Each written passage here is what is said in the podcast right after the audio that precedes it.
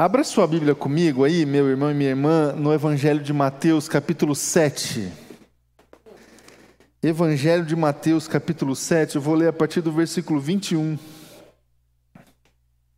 A gente segue até o versículo 29. Mateus 7, de 21 a 29. Todos encontraram aí? Acompanhe comigo o texto. Nem todo aquele que diz, Senhor, Senhor, entrará no reino dos céus, mas apenas aquele que faz a vontade de meu Pai que está nos céus.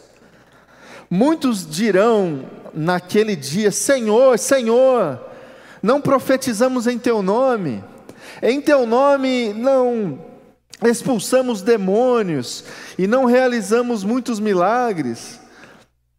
Então eu lhes direi claramente: Nunca os conheci.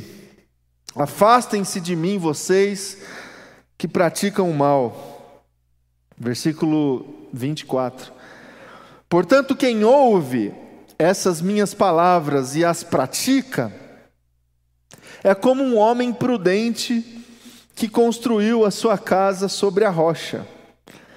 Caiu a chuva, transbordaram os rios, sopraram os ventos, e deram contra aquela casa e ela não caiu, porque tinha seus alicerces na rocha. Mas quem ouve estas minhas palavras e não as pratica, é como um insensato que construiu a sua casa sobre a areia. Caiu a chuva, transbordaram os rios, sopraram os ventos e deram contra aquela casa e ela caiu e foi grande a sua queda. Quando Jesus acabou de dizer essas coisas, as multidões estavam maravilhadas com o seu ensino, porque ele as ensinava como quem tem autoridade e não como os mestres da lei. Até aqui, feche teus olhos. Vamos orar mais uma vez. Obrigado, Jesus, pela Sua palavra. Obrigado pela Sua presença aqui, Pai, no nosso meio. Obrigado, Deus, por tudo que o Senhor já nos permitiu desfrutar essa manhã, esse tempo tão edificante, Pai, de louvor, de adoração, de oração, de a gente poder abrir o nosso coração e receber é, a ministração do Senhor, Deus. Muito obrigado pela tua presença real aqui nesse lugar. Obrigado, Jesus, porque o Senhor está aqui, Deus, e porque o Senhor está aqui, a nossa presença, o nosso ajuntamento aqui faz todo sentido, Deus. É, que o Senhor fale conosco agora, Deus, através da tua palavra. É, não deixe, Deus, que eu atrapalhe, Pai, essa comunicação, esse essa ligação do Senhor com os teus filhos e filhas. Eu me submeto ao Senhor, à tua vontade, à tua ação, Deus, que, que o Senhor, só o Senhor fale conosco agora, Deus, é a minha oração, em nome de Jesus. Amém. E amém, amém, meus irmãos e irmãs. Eu queria conversar um pouco com você essa manhã, também motivado aí pelo dia de hoje, o dia dos pais, e aqui eu já é, parabenizo aí todos os pais presentes, os que nos acompanham pela internet, mas eu queria falar um pouco sobre autoridade, sobre este princípio que é tão presente nas nossas conversas, que deveria ser tão presente nas reflexões que a gente faz e nas posturas que a gente tem quando a gente está aí estabelecendo as nossas relações um tema também tão presente na, na, no ensinamento da Bíblia, das Escrituras Sagradas, e um tema tão escasso nas vivências humanas nos dias de hoje.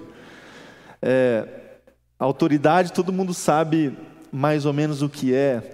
Às vezes a gente tem uma, uma, uma, um conceito um pouco deturpado do que seja realmente autoridade, mas a autoridade essa que a gente encontra na palavra do Senhor, a autoridade essa que essas multidões aqui identificaram em Jesus quando disseram: Este Este homem fala como quem tem autoridade. Sabe, essa autoridade a gente pouco vê por aí.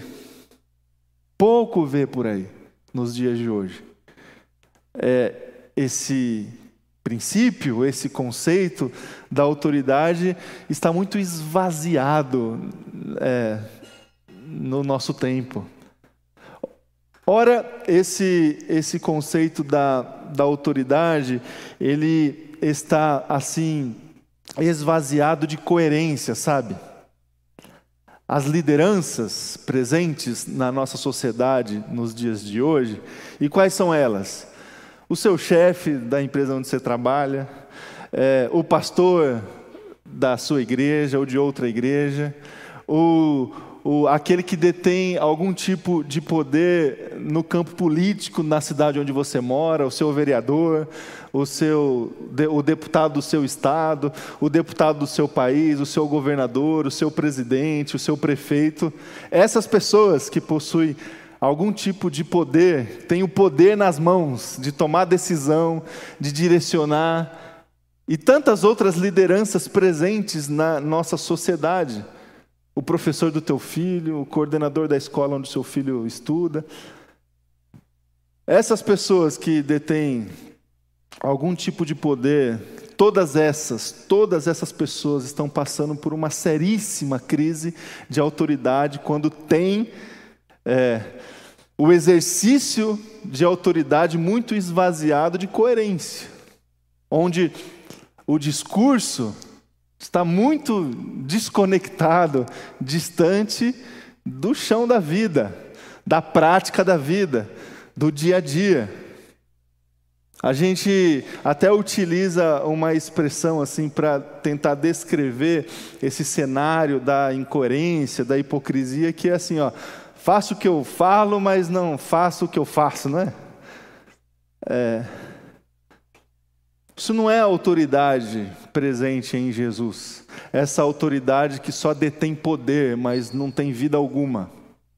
Essa autoridade que só possui é, discurso, palavra, ordem, é, direção é, no campo das ideias e não possui ali a vida, a coerência, a ação, é, a conexão entre essas, esses dois extremos.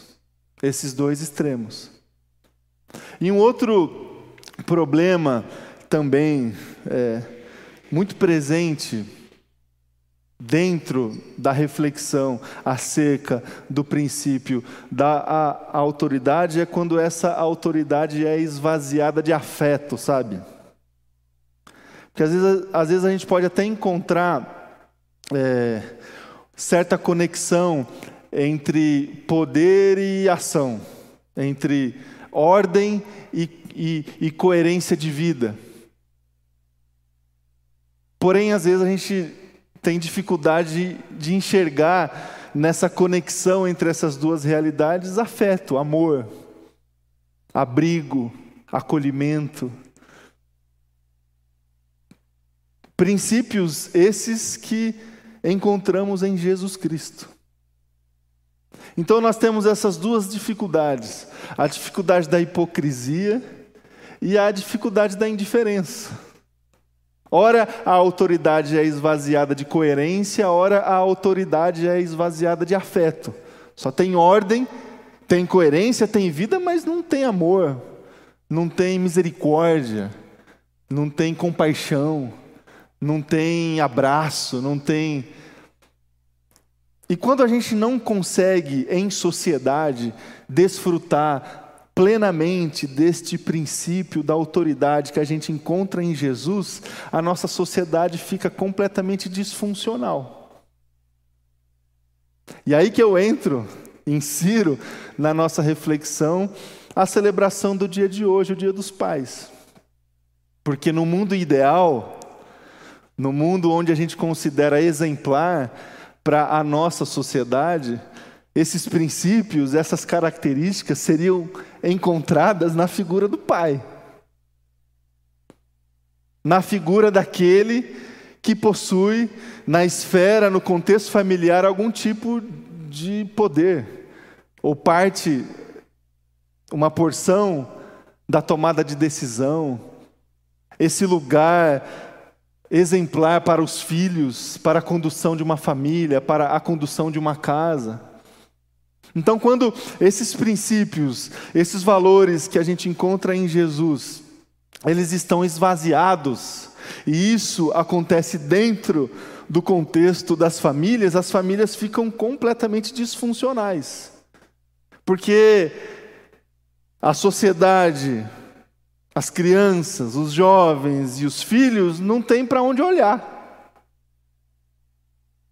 E falta fica muito vazio.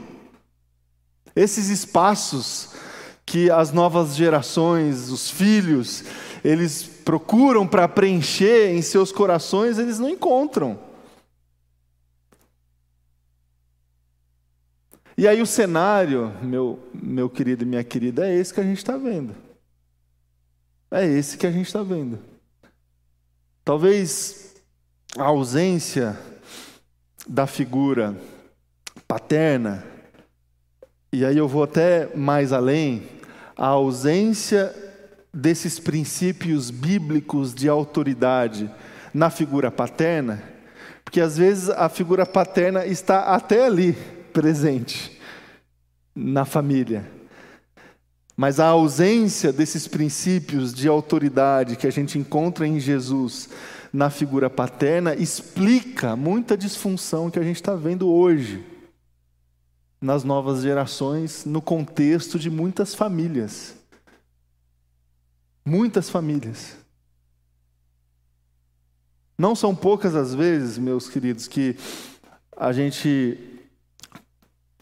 a gente ouve a respeito da história de alguém com uma vida muito sofrida, com uma vida muito traumática, uma vida muito disfuncional, e aí a gente ouve a história dessa pessoa num, numa peça, numa entrevista, num documentário, ou até conversando, conhecendo de fato essa pessoa, a gente percebe que lá atrás tem um buraco lá, tem um vazio lá. Esse vazio, muitas vezes, foi causado pela ausência desses princípios presentes na vida de Jesus de autoridade que essas pessoas buscaram encontrar na vida do seu pai. Porque, meu irmão e minha irmã, na nossa vida de fé, na nossa caminhada com Jesus, é, a gente aprende, a gente ouve, a gente lê, e a gente declara, a gente canta o tempo todo, a gente ora que Deus é o nosso Pai e a gente entrega a nossa vida para esse Deus que é o nosso Pai. E aí a gente canta que Deus é Pai. Não existe como a gente não relacionar a presença desse Deus que é o nosso Pai às nossas experiências com o nosso Pai. E se as nossas experiências com o nosso Pai não foram experiências exemplares, não foram experiências que preencheram o nosso coração, a gente vai precisar necessariamente é, se aprofundar na nossa relação com Deus para que Deus preencha esses vazios. E eu creio que Deus pode preencher vazios que foram construídos ao longo dessa história. Mas nós, eu e todos os pais presentes aqui, nós temos o privilégio, meus irmãos, de funcionar para os nossos filhos é, de uma maneira muito espiritual, como essa presença que preenche esse espaço, que também é de Deus, mas que a gente pode se colocar como um instrumento de Deus para encontrar o coração dos nossos filhos, trazendo esses princípios de Jesus, de autoridade, para a vida dos nossos filhos. Deus pode fazer isso, mas a gente pode ser usado por Deus para que os nossos filhos conheçam a Deus através das nossas vidas. Olha que bênção! Que maravilhoso é poder se colocar desta maneira na vida dos nossos filhos. E a gente também pode, aqui eu falo para todos nós, para homens e mulheres, nós vivemos numa sociedade onde a maior parte das pessoas convive com esse vazio, porque, como disse a vocês no início, esse é um cenário muito presente, essa ausência paterna na nossa sociedade é um cenário presente na vida das pessoas. E a igreja, os cristãos, Homens e mulheres que conseguem viver esses princípios da autoridade de Jesus nas suas vidas podem ser usadas e usados por Deus para, de alguma maneira, se colocar como referência para essa sociedade que carece de receber esses princípios de autoridade que a gente encontra em Jesus. A igreja possui essa responsabilidade e ao mesmo tempo detém é, esse, essa vocação de mostrar para uma sociedade que não sabe o que é uma vida coerente, um discurso daquele que fala como quem tem autoridade e ama ao mesmo tempo, a igreja possui essa vocação de mostrar este princípio para uma sociedade que não sabe o que é isso. Esse exemplo de Jesus de liderança, esse exemplo de Jesus de autoridade, está cada vez mais sendo utilizado, buscado pelas pessoas aí fora, de fora da igreja, para tentar preencher o que a sociedade não consegue resolver.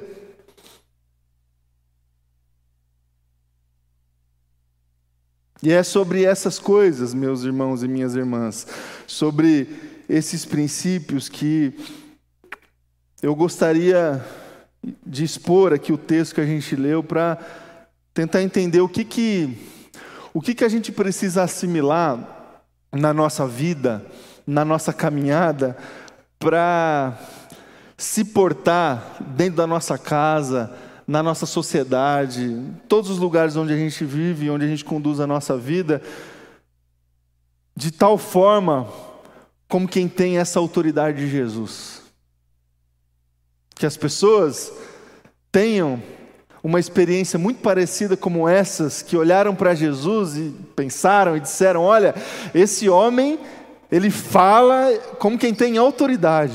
Por que Jesus falava com essa autoridade? Por que as pessoas identificavam em Jesus essa autoridade?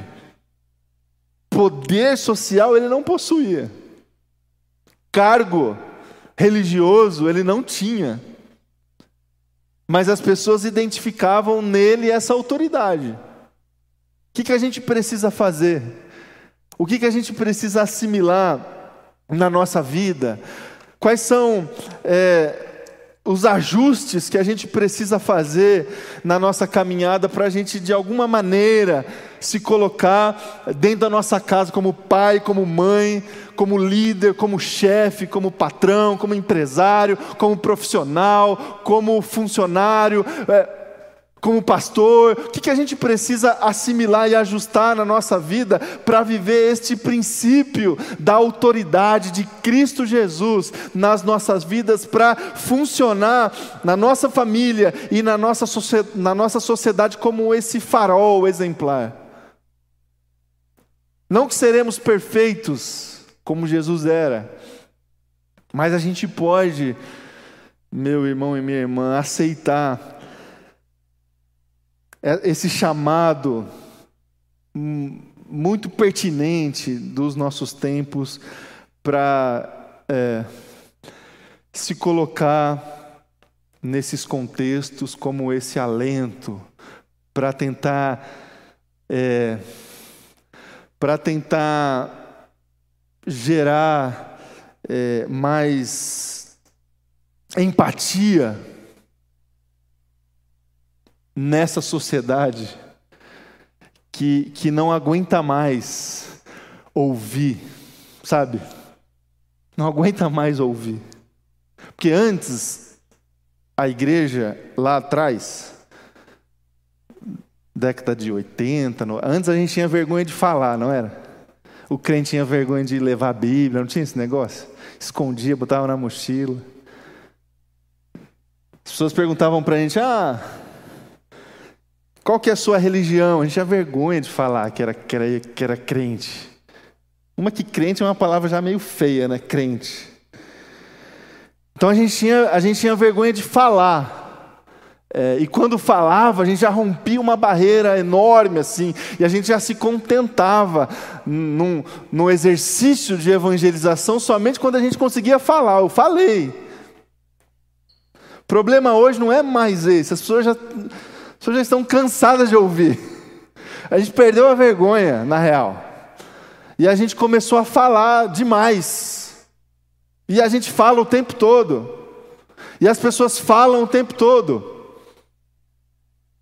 E a igreja se movimenta na nossa sociedade como nunca, como nunca. É marcha para cá, marcha para lá, é evento para cá, evento para lá, é presença evangélica em todos os lugares da nossa sociedade. Hoje nós somos convidados para representar sim uma camada importante da nossa sociedade. Cerca hoje de 40 milhões, até mais pessoas se consideram evangélicas no nosso país. E não temos mais vergonha de nada. E falamos, e somos presentes em quase que todos os lugares.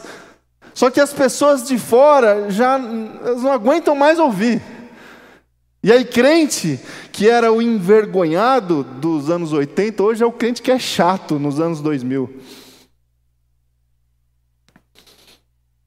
As pessoas estão carentes, meus irmãos e minhas irmãs, hoje, não de ouvir, mas de perceber vida, coerência, afeto acolhimento. Porque tem essa também, a gente fala e fala de uma maneira agressiva, sabe? A gente fala como quem fala impondo. A gente fala como quem fala gritando. Esses são os predicados. Não que a gente usa aqui, mas que as pessoas de fora usam. Esse povo grita demais, esse povo fala demais. Então, o que, que a gente precisa ajustar nas nossas vidas para, de alguma maneira, conseguir vivenciar esses princípios da autoridade? Primeiro, de acordo com o texto que a gente leu, a gente precisa obedecer. Obedecer é, aos mandamentos, à palavra, ao Deus que nós resolvemos e entregamos as nossas vidas. Isso é sério, meus irmãos e irmãs. Versículo 21 do texto que a gente leu. Nem todo aquele que diz, Senhor, Senhor, entrará no reino dos céus. Quem que vai entrar? Aquele que faz a vontade do meu Pai. Essa cena aqui, meu, meus queridos, eu ainda não sei se eu vou querer estar tá perto ou estar tá longe, sabe? Você já pensou nisso? Sabe essa cena aqui, essa profecia? Que vai ter gente assim, Senhor, Senhor, em teu, em teu nome nós profetizamos, em teu nome nós expulsamos demônio, em teu nome a gente marchou, Jesus, pra caramba, em teu nome a gente realizou maravilhas. E aí Jesus vai olhar: quem são vocês? Estou vendo até meu nome aí escrito na camiseta de vocês, mas eu não conheço vocês. Aí eu não sei se eu vou estar perto, se eu vou querer estar perto, se eu vou querer estar, porque eu posso ser confundido ali, né? Irmão, irmã, é, para viver os princípios de autoridade, de Jesus, a gente precisa obedecer a Jesus. Obedecer a Jesus. Um relacionamento verdadeiro com Deus é aquele que acontece em submissão, em obediência. Isso que é essencial. Não dá para viver uma vida de aparência, como aquela que vivia os mestres da lei da época de Jesus. Não dá para viver uma vida de, de discurso, de palavra. Não dá para viver uma vida de roupagem, de formatos, de liturgias. Não dá. Não dá o cristianismo é aquele, é, é, aquele estilo de vida, é aquela decisão, é aquela caminhada de alguém que escolheu, que definiu no seu coração se submeter como um escravo de Jesus Cristo, como quem obedece a qualquer custo.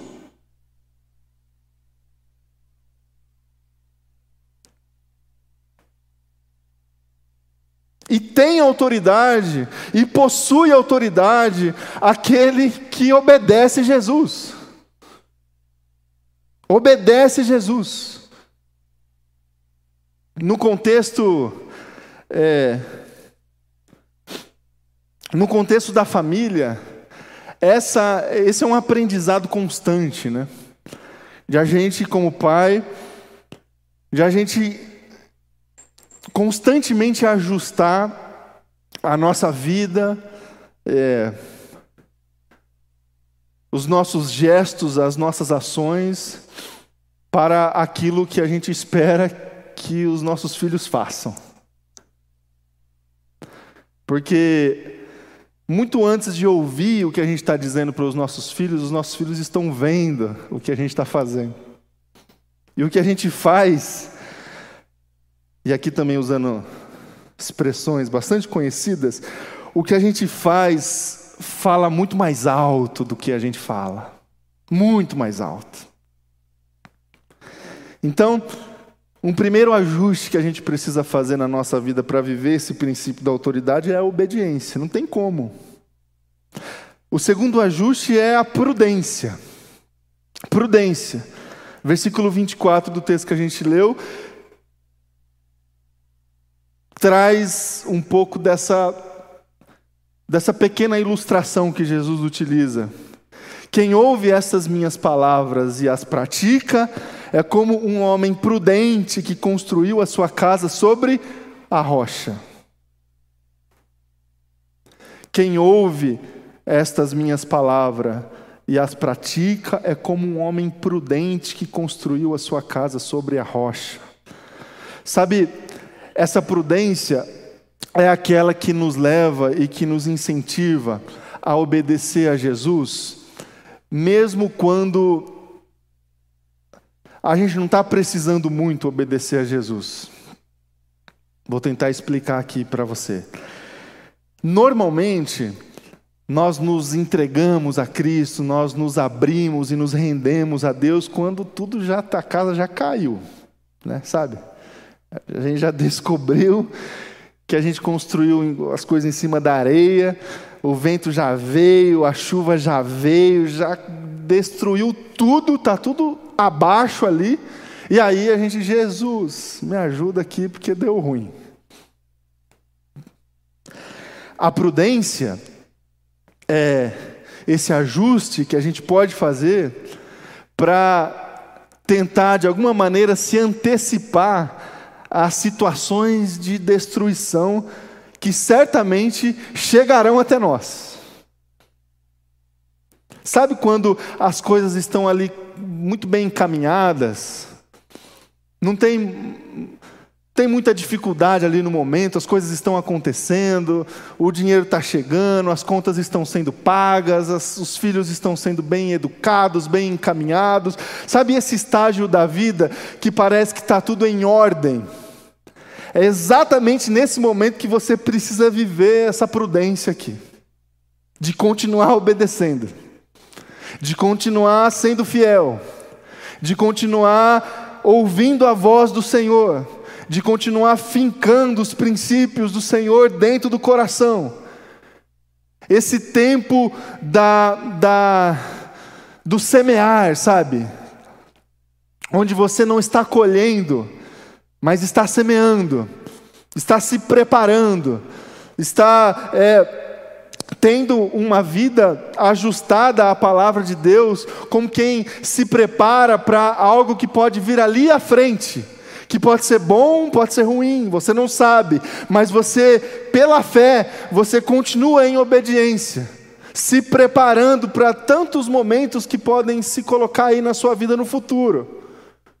E Jesus conta essa parábola, essa pequena parábola, essa ilustração para mostrar para as pessoas que quem consegue viver essa vida em obediência como um estilo de vida, não só em momentos assim de destruição, essa pessoa é um prudente, é um sábio, porque está construindo a sua casa na rocha.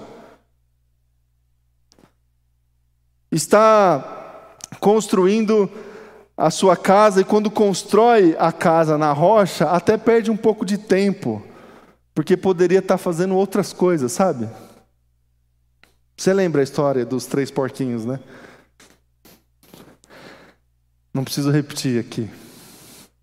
Meu filho gosta bastante, mas ele gosta mais do lobo. Quero ver o lobo mar. Porque construir a casa assim de qualquer jeito é mais fácil e mais rápido, não é? E aí sobra tempo para a gente curtir para a gente fazer outras coisas que geram mais ganho, assim, retorno. Construir a casa sobre a rocha é mais difícil e leva mais tempo.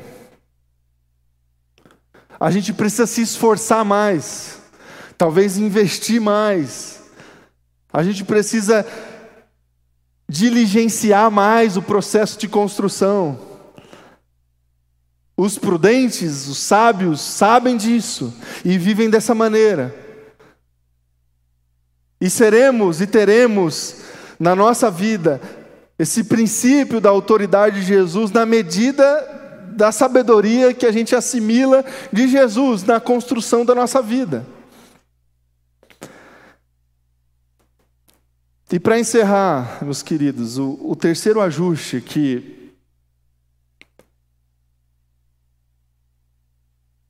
que eu creio que a gente pode encarar aqui como desafio para nós essa manhã, diante dessa oportunidade de a gente funcionar nessa sociedade como essa presença exemplar da autoridade de Jesus,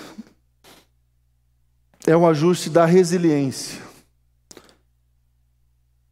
O texto segue, versículo 25, e aí chega o dia onde cai a chuva, transbordam os rios, sopram os ventos contra a casa construída, contra aquela casa, e ela não cai, porque tinha os seus alicerces na rocha.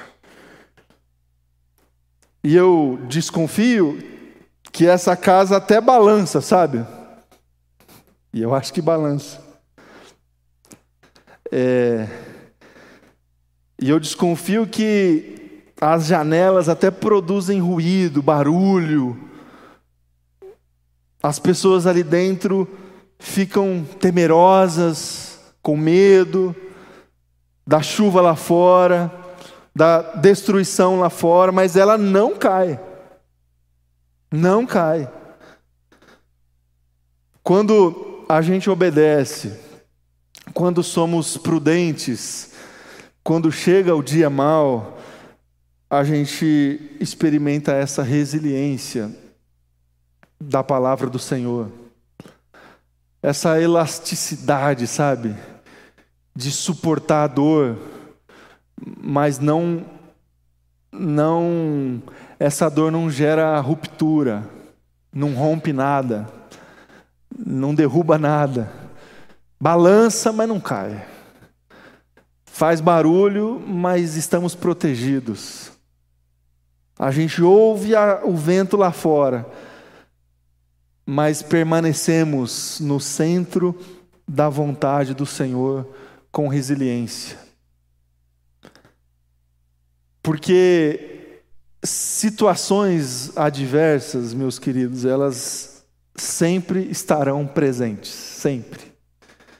A chuva sempre vem, o vento sempre vem, o rio sempre transborda, e no nosso caso aqui em São Paulo, sempre. Janeiro ali, fevereiro, março, o rio sempre transborda. Incrível isso. Mas se se a gente ajustar esses princípios aqui, meus irmãos, a gente vai passar por tudo isso.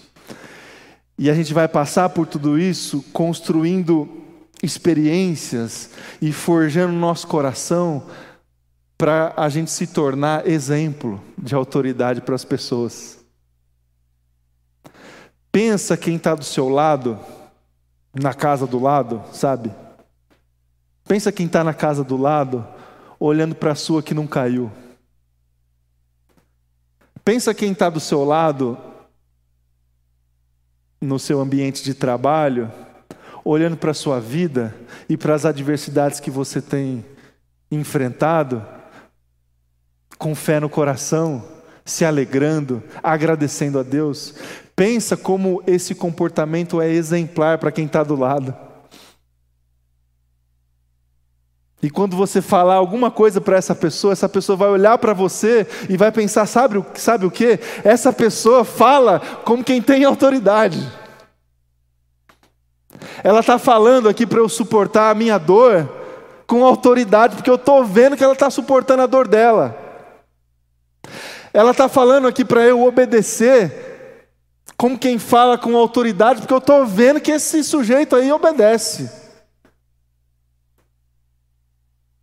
Essa pessoa está me dizendo para eu ser sábio, sábia, prudente, porque eu estou vendo que esse sujeito, que essa mulher é prudente, é sábia. Então são esses ajustes, meus queridos, que Jesus deixa aqui no Evangelho de Mateus, capítulo 7, para a gente assimilar na nossa vida, para a gente possuir toda essa condição e assimilar todo esse princípio de autoridade. Eu creio, creio muito que se a gente passar a comunicar isso para as pessoas, eu creio muito, se eu conseguir comunicar isso para o meu filho, eu vou preencher um espaço enorme ali no coração dele. E é assim com você também, que é pai. Eu penso que se a igreja conseguir ajustar essas questões, a igreja vai preencher um espaço vazio gigantesco na nossa sociedade. Gigantesco. Que negligencia, que tem negligenciado nos dias de hoje, porque está preocupado com outras coisas, ajustando a obediência, a prudência, a resiliência Dessa maneira, podemos desfrutar desse princípio da autoridade de Jesus. Amém? Convidar vocês a colocar em pé, vamos orar.